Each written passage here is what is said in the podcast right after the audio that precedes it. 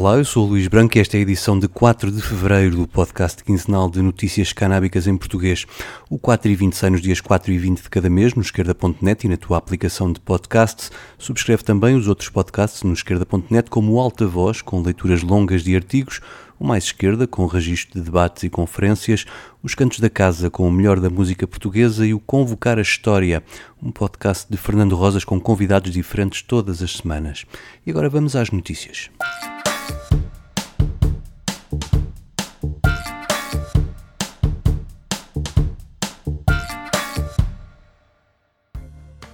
Muita coisa aconteceu desde a última edição do 4 e 20. Faz hoje dois meses, o país está outra vez confinado, pelo menos a parte do país que pode confinar.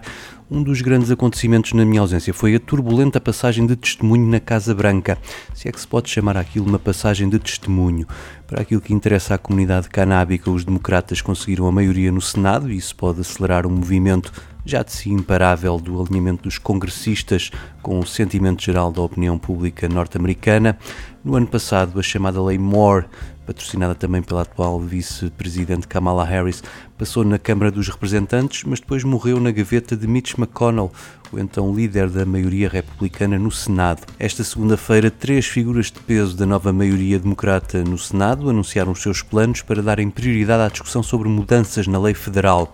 São eles o chefe da bancada democrata Chuck Schumer, o presidente da Comissão de Finanças Ron Wyden e o senador da Nova Jersey Cory Booker. No comunicado conjunto, os senadores afirmam que, e passo a citar, a guerra às drogas tem sido uma guerra às pessoas, em especial às pessoas não brancas. Acabar com a proibição federal da cannabis é necessário para reparar os erros desta guerra fracassada e acabar com décadas de danos infligidos às comunidades não brancas por todo o país. Mas só isso não basta. À medida que os Estados continuam a legalizar a cannabis, temos de aplicar medidas que levantem essas pessoas foram injustamente o alvo da guerra às drogas. Fim de citação. O próximo passo destes senadores é, claro, está a chegar a um acordo sobre uma proposta de lei, o que envolve negociar regulamentos e impostos sobre o setor. Este ano, a Câmara de Representantes já recebeu dois projetos de reforma canábica e ambos de congressistas republicanos, um para reclassificar a cannabis na lista de substâncias controladas, de forma a facilitar a investigação científica sobre a planta, e outro para impedir que os veteranos de guerra continuem a ver negados apoios do Departamento de veteranos se estiverem a usar a cannabis para fins medicinais, que é legal em muitos estados. Se cumprirem a promessa e tendo em conta que Schumer é quem domina agora a agenda do plenário do Senado, não seria de espantar que 2021 traga pelo menos uma razão para festejar a do fim da proibição federal da cannabis nos Estados Unidos.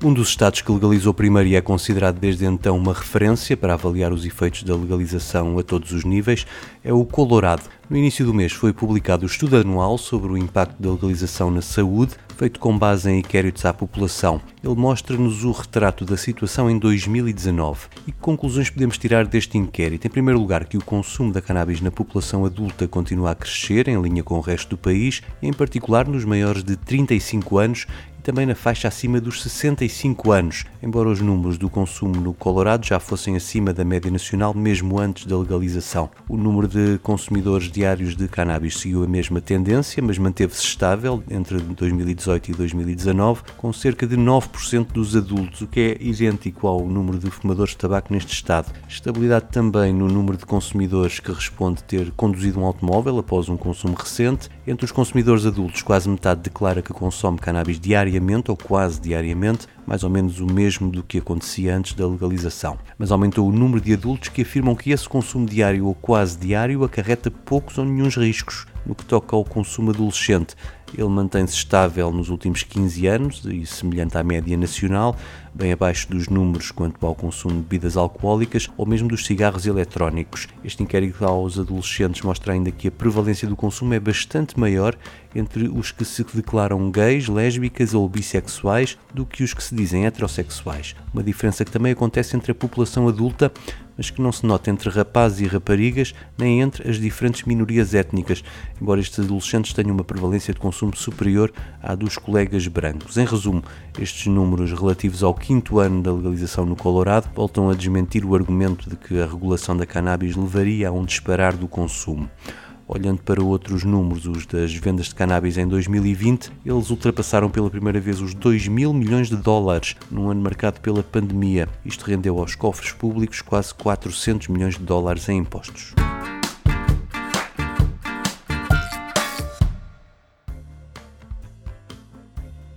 Outro acontecimento importante enquanto o 4 e 20 esteve ausente foi o Brexit. O Reino Unido disse oficialmente adeus à União Europeia isso foi um problema acrescido para os doentes britânicos que dependem dos medicamentos à base de cannabis produzidos deste lado do Canal da Mancha. Os ouvintes mais antigos deste podcast certamente estarão lembrados do pequeno Alfie Dingley.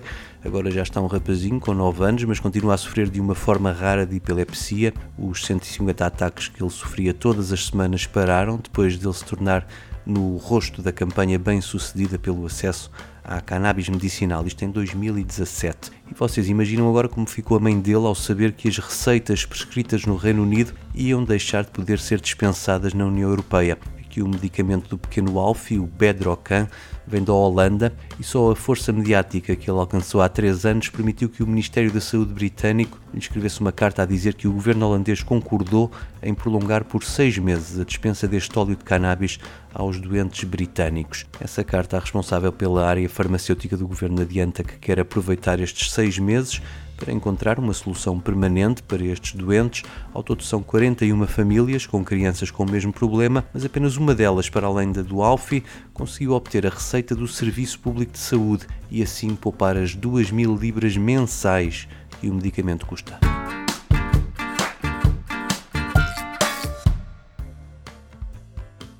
Aqui em Portugal também não há cannabis medicinal nas farmácias, mas pode ser que isso mude em breve. O Infarmed aprovou a primeira autorização de introdução no mercado de uma substância, desde que entrou em vigor a legalização do uso terapêutico.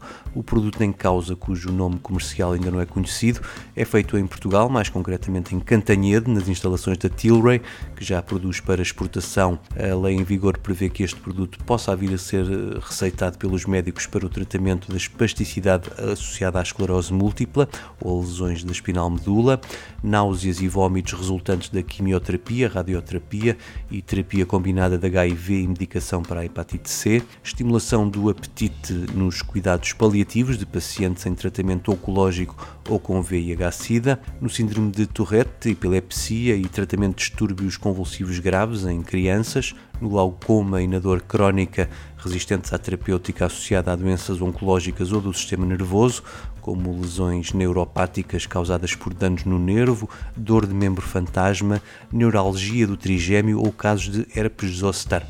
Das cinco empresas autorizadas a cultivar, importar e exportar cannabis portuguesa, só a Tilray já obteve no ano passado o certificado completo de boas práticas de fabrico, o GMP, na sigla inglesa. As outras empresas autorizadas são a Terra Verde, em Alcochete, a RPK Biofarma em Sintra e Aljustrel, a Sabores Púrpura em Tavira e a VF 1883 Pharmaceuticals em Benavente.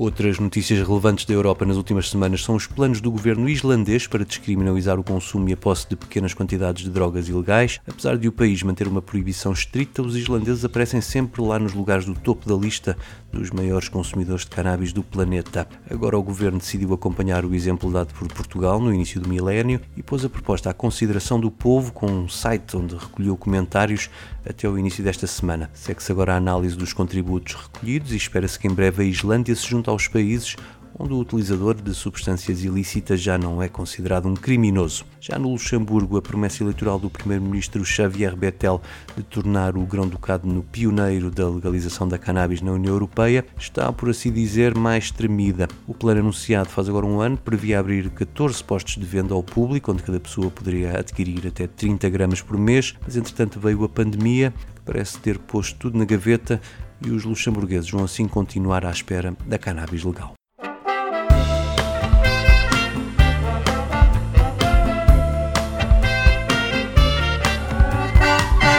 Como sempre, o 4 e 20 despede-se com um momento musical, desta vez com o aniversariante Zeca Pagodinho, um dos nomes grandes do samba e bem conservado aos 62 anos. Fiquem com este caviar, eu volto no dia 20. Até lá. Você sabe o que é caviar? Nunca vi nem comi, eu só ouço falar. Você sabe o que é caviar? Nunca vi nem comi, eu só ouço falar. Caviar é comida de rico. Curioso fico, só sei que se come. Na mesa de poucos, partura doidado. Mas se olhar pro lado, depara com a fome. Sou mais ovo frito, farofa e torresmo. Pois lá minha casa é o que mais se consome. Por isso, se alguém vier me perguntar o que é caviar, só conheço de nome. Você sabe o que é caviar? Mas você sabe o que é caviar? Geralmente quem come esse prato tem bala na agulha, não é qualquer um. Quem sou eu pra tirar essa chifra? Se vivo na vala pescando mussum. Mesmo assim não reclamo da vida, apesar de sofrida consigo levar. Um dia eu acerto numa loteria e desce guaria, até posso provar, você sabe. Você sabe o que é caviar. É, mas você sabe o que é caviar. Caviar é comida de rico. Curioso fico, só sei que se come. Na mesa de poucos, fartura doidado. Mas se olhar pro lado, depara com a fome. Sou mais ovo frito, farofa e torresmo. Pois lá minha casa é o que mais se consome. Por isso, se alguém vier me perguntar o que é caviar, Só conhece de nome. você sabe o que é caviar. Você sabe o que é caviar. Geralmente quem come esse prato tem bala na agulha, não é qualquer um. Quem sou eu pra tirar essa chifra? Se vivo na vala pescando mussum. Mesmo assim não reclamo da vida, apesar de sofrida consigo levar. Um dia eu acerto numa loteria e desce guaria, até posso provar, você sabe. Você sabe o que é caviar. Mas você sabe o que é caviar. Nunca vi nem comi, eu só ouço falar.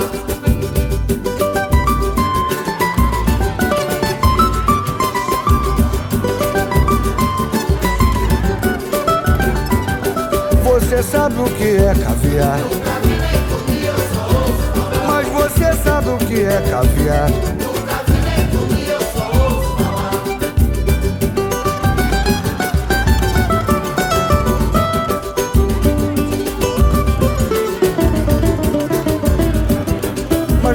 Sabe o que é caviar.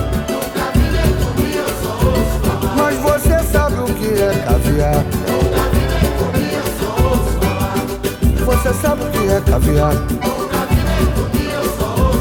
Mas você sabe o que é caviar.